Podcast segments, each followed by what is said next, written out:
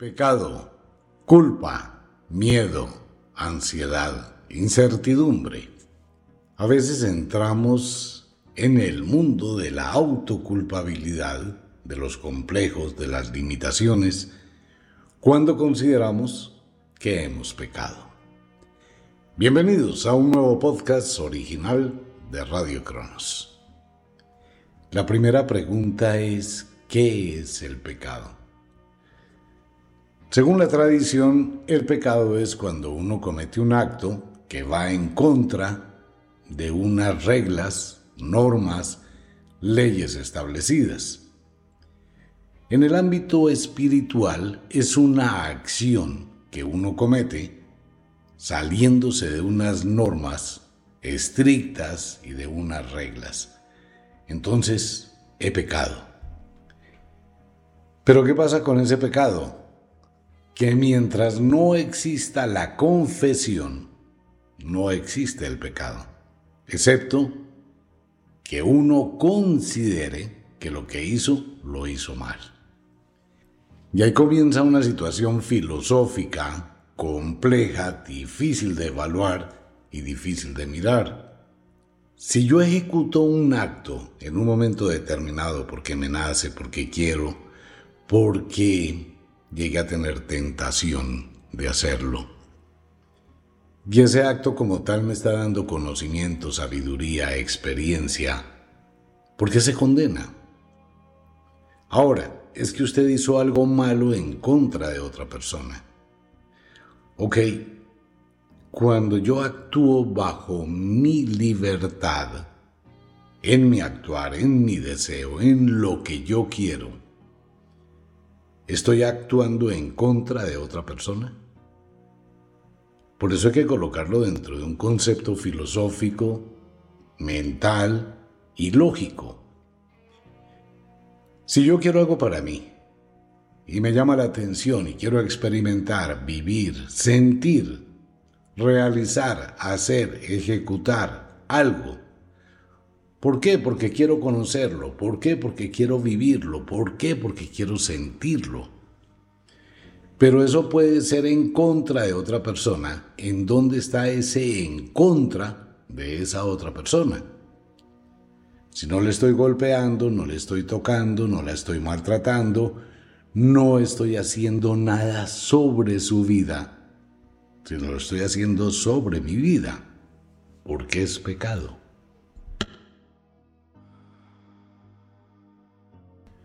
Eso empieza a darle vueltas a uno en la cabeza, ¿no? Cuando una persona le dice a otra, usted me traicionó. ¿En serio? ¿Qué es la traición?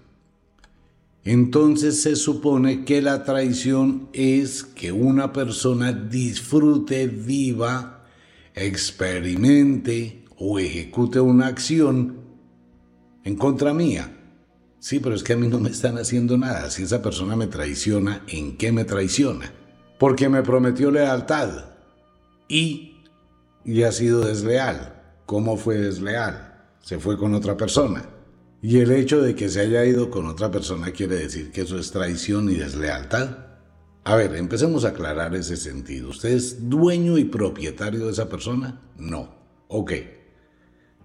Sí, pero es que a mí me había prometido amor eterno y el hecho que se haya ido con otra persona es que dejó de amar. Pero ¿por qué tenía que hacerlo? Porque le nació, porque quiso, porque le gustó, porque quería intentarlo. Y de pronto se dio cuenta que al intentar eso, pues descubrió que la ama mucho más o que lo ama mucho más. En el contexto de la magia, Considerar que alguien hace algo en contra de uno que no sea físicamente o que no deje una huella en la piel es romper la libertad de lo que desea hacer cada uno. Puede que no nos guste el tema porque somos posesivos, egoístas, porque de pronto creamos límites, imponemos reglas, leyes, cuestionamientos. Y dejamos que nuestra mente divague en una cantidad de conceptos impuestos por los dogmas donde sometemos a alguien a nuestra convicción y a nuestro deseo. Y cuando esa persona vive algo porque quiere vivirlo, estaría pecando. Ahora bien, ese pecado es pecado hasta el momento en que se habla o se cuenta. Mientras que no exista esa confesión, el pecado no existe. Bajo ese orden de ideas hay que pensar muy seriamente. ¿Soy libre de actuar o mi libertad está condicionada a un compromiso, a un pensamiento, a lo que otro quiera, a lo que otro desee? Tengo que pensar en ello. No puedo actuar libremente, porque si actúo libremente voy a incomodar a alguien y eso va a ocurrir siempre. Y referente con la sinceridad, ¿hasta dónde tengo que ser sincero? ¿O hasta dónde tengo que ser sincera de todos los actos que hago en mi vida? Estos son temas que tienen muchas arandelas y tienen muchos conceptos y tienen muchísimos puntos de vista, todos valederos. Pero sucede y ocurre que en ocasiones el juez es más culpable que el reo al que se culpa. Vamos a tomar un ejemplo de dos personas. La una actúa en contra de la otra y confiesa su acción. Entonces, se considera que ha cometido un pecado, o ha deshonrado la palabra, o ha traicionado una propuesta. Quien se siente traicionado o quien se siente afectado toma la decisión de juzgar si el acto cometido se puede o no perdonar. ¿Ok? Listo. ¿Cómo hacemos para saber que ese juez que va a perdonar no ha hecho cosas peores que el reo no conoce? Es que tú me has traicionado, pero nunca vas a ver cuántas veces yo traicioné. Es complicado, ¿no? Es eh, curioso el tema. ¿Y qué es lo que pasa con el famoso pecado que crea una culpa increíble y un sentimiento de subordinación para pedir que haya perdón. Esto viene desde la antigüedad en un lavado de cerebro, donde a la gente se le obligaba o se le imponía que debía confesar sus actos, tanto los públicos como los íntimos, y de esa forma contarle a un cura las vivencias que se tenían y de ahí nace el concepto del pecado, de la suciedad del alma. Uno tiene que ponerse a pensar, ¿será que mis acciones realmente son un pecado? Si quiero vivir, si quiero experimentar, si quiero aventurarme a descubrir. Todo acto que usted ejecute, siempre, toda decisión que usted tome, siempre va a afectar a alguien cualesquiera que ésta sea. Entonces se inventaron una cantidad de listados de pecado. El primer pecado mortal, terrible, no matarás. Ese es un tema muy complejo, muy, pero muy complicado, porque ese no matarás va antecedido de un depende. ¿Usted mataría? Usted va a decirme rápidamente que no. ¿Uno mataría a otro ser humano? Uno dice no porque nunca tengo la intención de quitarle una vida. Pero en alguna ocasión eso depende. Si usted tiene que salvar a un ser querido, tiene que salvar su vida, que es lo prioritario.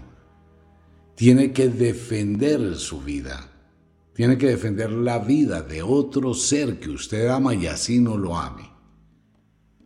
Y usted va a actuar ¿Cómo llegar a saber qué hace el instinto en un momento de esos cuando la vida de uno corre riesgo? Se deja actuar la naturaleza.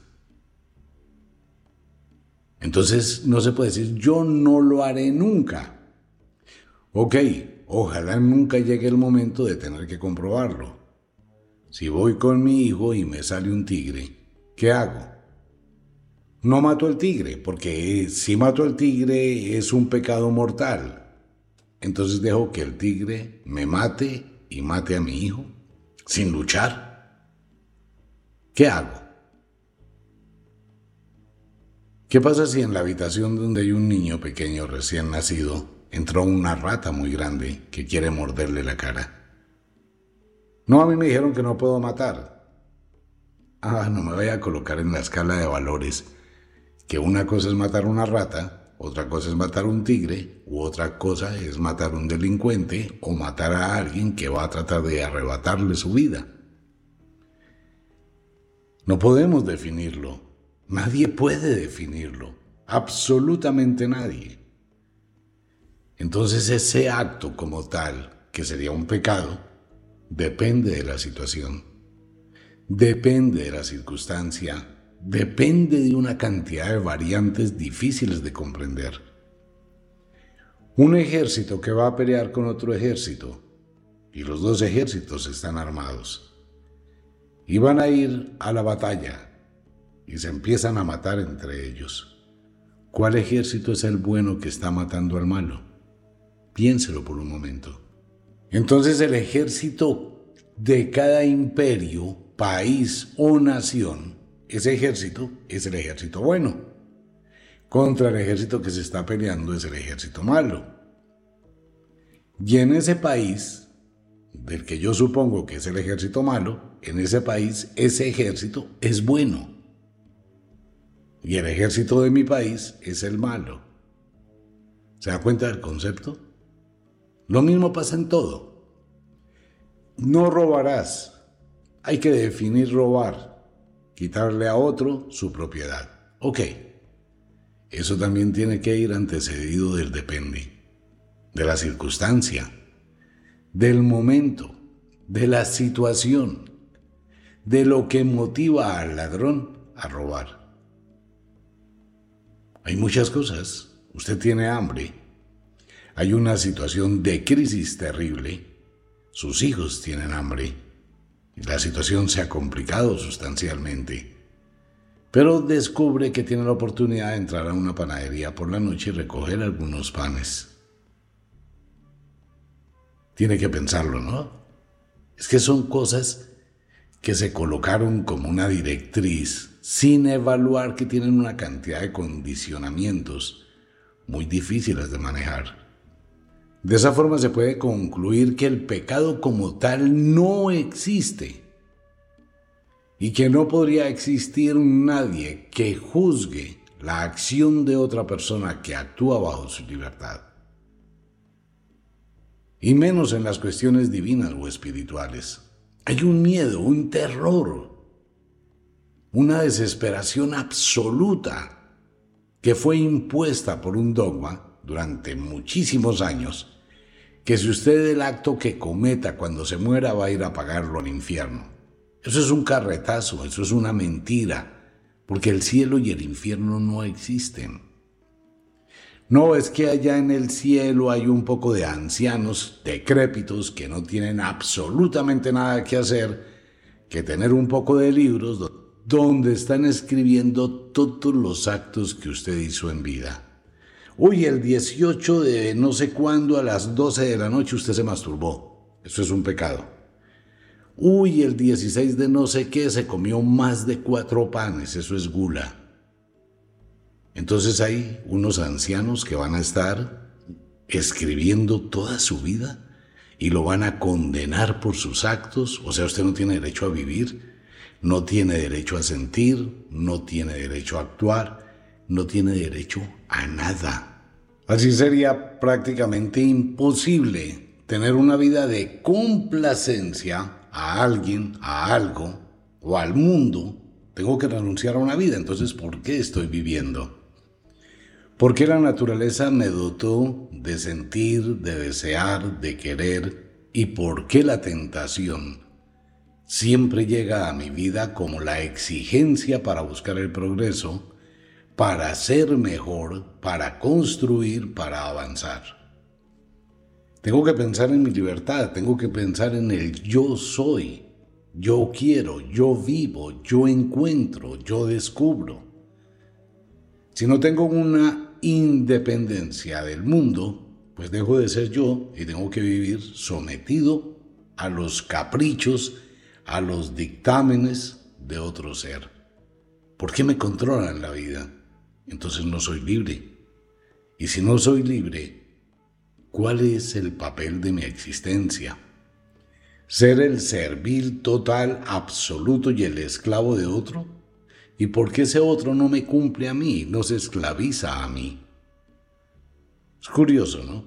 Entonces el que tiene el poder para perdonar va a dominar sobre aquel que no puede perdonar. ¿Y por qué este sí puede y yo no?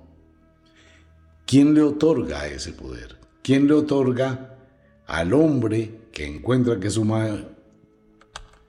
¿Quién le otorga al hombre la capacidad de juzgar sobre la mujer? ¿Por qué? ¿De dónde? Claro, eso viene desde la antigüedad, cuando le dijeron a la mujer, usted será una sometida, debe agachar la cabeza, debe hacer lo que su hombre le diga, debe esclavizársele a él, porque usted es una sirvienta para el hombre. Básicamente es eso, ¿no? Entonces la mujer empezó a vivir con eso en su mente, con esa programación mental, y deja de ser ella, porque tiene que ser un reflejo de lo que el hombre quiere. ¿Y por qué el hombre no puede someterse a la mujer entonces? No funciona así la lógica, ¿no? Ahí sí no funciona. Cuando uno entrena a un perro o una mascota, la está condicionando mentalmente a que obedezca lo que yo quiero, más no lo. Más ese perro o ese gato, más ese perro, gato o mascota doméstica se somete a los caprichos de su amo. Entonces yo condiciono al perro para que se quede quieto ahí 6, 7, 8 horas para que camine a mi lado, para que no ladre, para que no sea perro. El perro es feliz como perro, pero yo le digo no puede ser feliz como perro y lo entreno. Y soy feliz con mi perrito, que es juicioso, que está bien entrenado, que lo cuido, que es chévere. Cuidar a los animales es muy bueno. El asunto es que no los puedo humanizar, porque es un perro. Debo dejarlo que sea perro de vez en cuando. Debo dejar que sea perro. Pero mientras que viva conmigo, tendrá que someterse a mis reglas. Eso es un perro que se puede condicionar. Eso es una mascota que se puede condicionar. Si le doy comida, la mascota va a responder como yo quiera. Pero el ser humano no puede ser mascota de otro ser humano. No puedo doblegarme al capricho de otro ser. ¿Por qué? Porque considero que tiene poder, porque considero que es más que yo, porque considero que esa fue la tradición, porque considero que debo, porque considero que me debo a ese ser. En serio. Entonces, ¿dónde queda ese yo soy? ¿Dónde quedan los anhelos? ¿Dónde queda la esperanza? ¿Dónde queda el deseo del progreso, el deseo de avanzar, el deseo de luchar, el deseo de construir? ¿Por qué el empleado de una empresa que trabajó durante cinco años se dio cuenta que era, se dio cuenta que era él el que trabajaba, el que limpiaba, el que atendía, el que fabricaba, y sudaba muchísimo para que esa empresa produjera dinero. El dueño de la empresa no hacía un carajo. Y entonces este empleado dijo, un momento, yo soy el que conozco la técnica, conozco los proveedores, conozco la fabricación, conozco la forma de hacerlo, conozco los vendedores, sé vender el producto porque hago todo. Y una noche cualquiera apareció el espíritu de la tentación y le dijo, ¿Cuál es la diferencia que hay entre tú y el dueño? La única diferencia es que el dueño se dice dueño y tú te has considerado su empleado. Pero ¿qué pasaría si la tentación te lleva para que mañana seas el empresario? ¿Por qué no lo piensas? Tú puedes. Tal vez no tienes el dinero para empezar, pero tienes el conocimiento. ¡Wow! Se le apareció el diablo. La tentación, Lucifer, Belcebú, Astarot, la legión de los 72 demonios del Averno. ¿En serio? Y entonces el empleado de esa noche se puso a pensar y al otro día por la mañana se levantó, quitó la sala de su casa, arregló un garaje pobre, viejo y inmundo que tenía y dijo, no voy a ser más empleado. Y empezó lentamente. Entonces su antiguo patrón fue a denunciarlo a las autoridades. Él me está robando, él se está aprovechando, él se salió a montar un negocio como el que yo tenía. Fueron donde el juez. El juez en su sabiduría lo sentó a los dos, al ex empleado y al ex patrón, y les dijo, ok, encima de esta mesa están los productos que ustedes fabricaban. Usted era el dueño de esa empresa, ¿es correcto? Sí, señor. Usted era el empleado de esa empresa, ¿correcto? Sí, señor. Ok, en esta mesa tienen los mismos elementos, el uno y el otro. Usted que es el dueño debe saber más que el empleado. Y usted que es el empleado debe saber menos que el dueño. Entonces quiero que fabriquen el producto, dijo el juez en su sabiduría. Y aconteció el milagro. ¡Wow! El dueño del negocio se puso a rascarse la cabeza. ¿Esto cómo es que iba? ¿Esto era que así? ¿Esto era que así? Mientras que estaba pensando cómo empezar a hacerlo, el empleado lo terminó. El juez los miró a los dos y le dijo, tú puedes seguir con tu empresa y tú puedes seguir con tu empresa. Si tú no sabes hacer lo que quieres que otro haga para ti, estás esclavizándolo y explotándolo. Es así de simple, entonces es la tentación y el pecado. Consideramos el pecado en las cosas más triviales de la vida. Que una mujer se acostó con otro hombre, eso es un pecado. Que un hombre se acostó con otra mujer, eso es otro pecado. Que alguien dijo una mentira, es otro pecado. Pero hay que mirar el corazón del que lo dice. Hay que mirar el corazón de aquel que grita que ha sido traicionado y engañado. Hay que mirar el corazón de aquella que dice que fue traicionada y engañada. A veces en esos corazones se esconden terribles secretos, solo que no se conocen. Y mientras no se conozca el secreto, el pecado no existe. Usted es libre de actuar, eso es muy cierto. Y en su libertad puede tomar las decisiones que considere el asunto que es que usted responde por las consecuencias de sus actos. Ahora, actuar en contra de uno, de sus principios, de su moral, actuar en contra de su concepción de ser, es donde usted se traiciona. Actuar en contra de lo que soy como ser humano, del autoengaño, la automentira, de llevar una doble vida, de generar historias de mentiras para justificar mis actos. Eso es hacia adentro de su piel. Es en su interior donde mora el autoengaño, la autotraición, la autoinfelicidad. Y llegará el momento en que usted tendrá que dar cuentas de sus actos a usted mismo, pero no cuando se muera. Cuando uno se muere, pues amigo mío, toda esta historia se olvida. Todo lo que hizo, todo, absolutamente todo lo que usted haya hecho en el plano de la vida, no importa, todo eso se olvida. Porque hizo algo, ¿no? Al menos intentó hacer algo. Contra aquellos que nunca hicieron nada.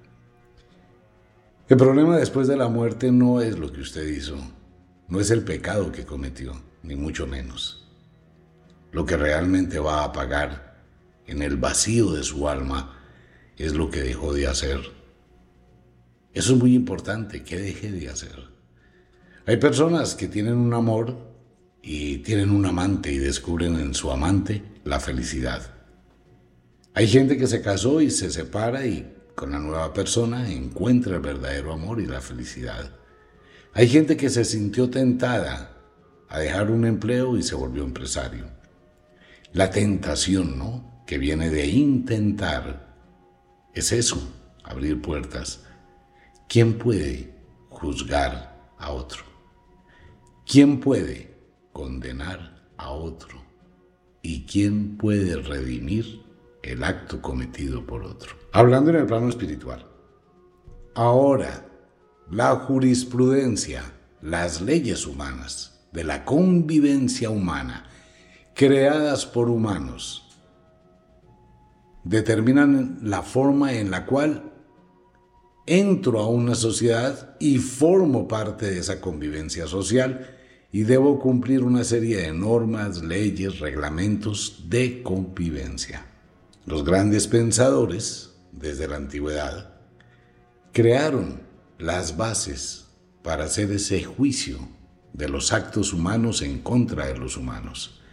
Usted mata a una persona y un juez lo va a llamar y le va a decir por qué la mató. Señor, fue en defensa personal, pruébelo. Ok, usted mató a esa persona en defensa personal, es libre. Usted mató a esa persona.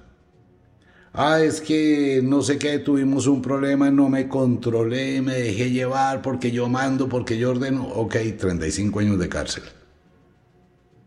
Usted robó, usted cometió un acto en contra de la sociedad. Usted es juzgado por la sociedad. Usted vive en una relación Usted vive en una relación conyugal, llámese matrimonio, llámese unión libre, denle el nombre que usted quiera. Pero sucede que usted encontró otra pareja. Ok, está cometiendo un delito contra lo establecido. Puede determinarse como engaño, como timo, como estafa, y si su pareja lo demanda, va y la demanda y tiene pruebas, entonces el juez de familia, ah, señor, usted vivía con ella, sí, y fuera de eso tiene otra mujer, sí, ah, bueno, entonces mire, a partir de mañana usted debe pagarle a la señora ofendida tanto dinero mensual de por vida para restaurar el daño causado. Entonces hay que pensar muy bien que una cosa es mi mundo espiritual, de mi vida, con mis experiencias, con mis vivencias, con mi libertad. Y otra, que formo parte de una sociedad y que debo respetar las normas, leyes y reglas que esa sociedad ha impuesto. Si no tendríamos una anarquía, ¿no? Y en esa anarquía, pues probablemente el mundo no existiría. Es un tema para pensarlo, no para juzgarlo. Usted puede juzgar mis palabras, pero esa no es la idea. La idea es que usted evalúe. Y cuando vaya a hacer un juicio de algo contra otra persona, antes de hacer ese juicio, mire lo que hay en su corazón. No sea que sus actos propiciaron el acto que está juzgando. De ese tema hablaremos después. Feliz noche.